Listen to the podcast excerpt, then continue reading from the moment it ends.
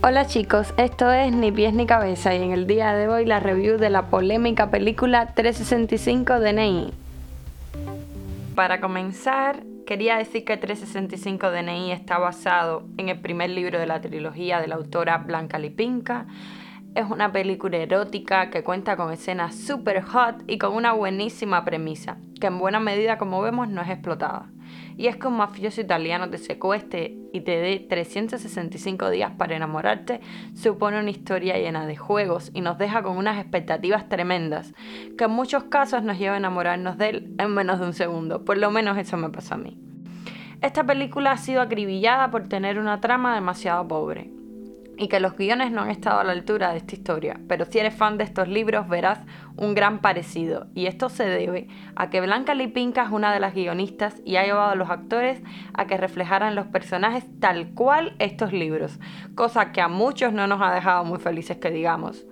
En cuanto a la comparación con 50 sombras de Grey, tema que hace sombra, dicho sea de paso a toda producción erótica, yo soy partidaria, que aunque presenta escenas muy parecidas a la película, no merece ser comparada, y lo ratifico porque me leí los libros. Y es en los libros donde podemos ver un parecido real. Si vamos a las redes sociales ahora mismo, nos encontramos con el tema de secuestro que en parte está haciendo todo un reflejo y está en lo vera de la crítica, por ser sexista, machista y se están poniendo palabras como abuso, retrógrado y violencia al extremo, cosa que creo a este punto es un poco contradictorio, porque recalco, esta historia está basada en un libro que ha sido bestseller y ha tenido una aceptación enorme, con récord en ventas, y en base a esto es que han decidido hacer la película.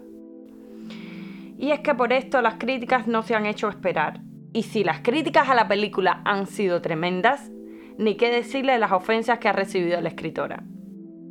Ahora vamos al tema que muchas personas encuentran relevante y es el final. El final mal llevado de esta primera parte, donde Laura presuntamente es asesinada, desaparecida o secuestrada que a muchos nos ha dejado con un malísimo sabor de boca. Afortunadamente te imaginarás que Laura está bien y viva. No explico más el tema para darte esperanza a que veas la segunda parte. Y ahora los spoilers.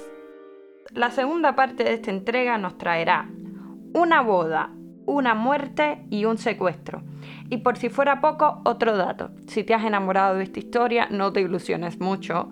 El libro final de esta trilogía para muchos lectores no cuenta como tal. Y exigen otra versión que dé un final feliz a sus protagonistas, pues está considerado como uno de los peores desenlaces a una historia romántica. Máximo es retratado como un obsesionado, drogadicto y pervertido. Nada que ver con esta primera parte, ¿eh? Laura no es la chica perfecta que creíamos. Los gangsters mafiosos, que en esta primera parte los hemos visto muy de lejitos, le dan un toque agridulce a esta historia. Y Nacho, otro personaje que hasta ahora no conoces, romperá toda ilusión de final feliz, de la mano de otro secuestro. En fin, Laura nunca estuvo enamorada, Máximo es un mafioso controlador sufrido y Nacho es el hombre al que todos odiamos. Lo siento si he roto tus ilusiones, pero créeme, te he preparado para lo peor. Si quieres que te recomiende alguna buena saga erótica, comenta. Si deseas una reseña de los próximos libros, déjame un comentario. Esto es Ni pies ni cabeza y chao.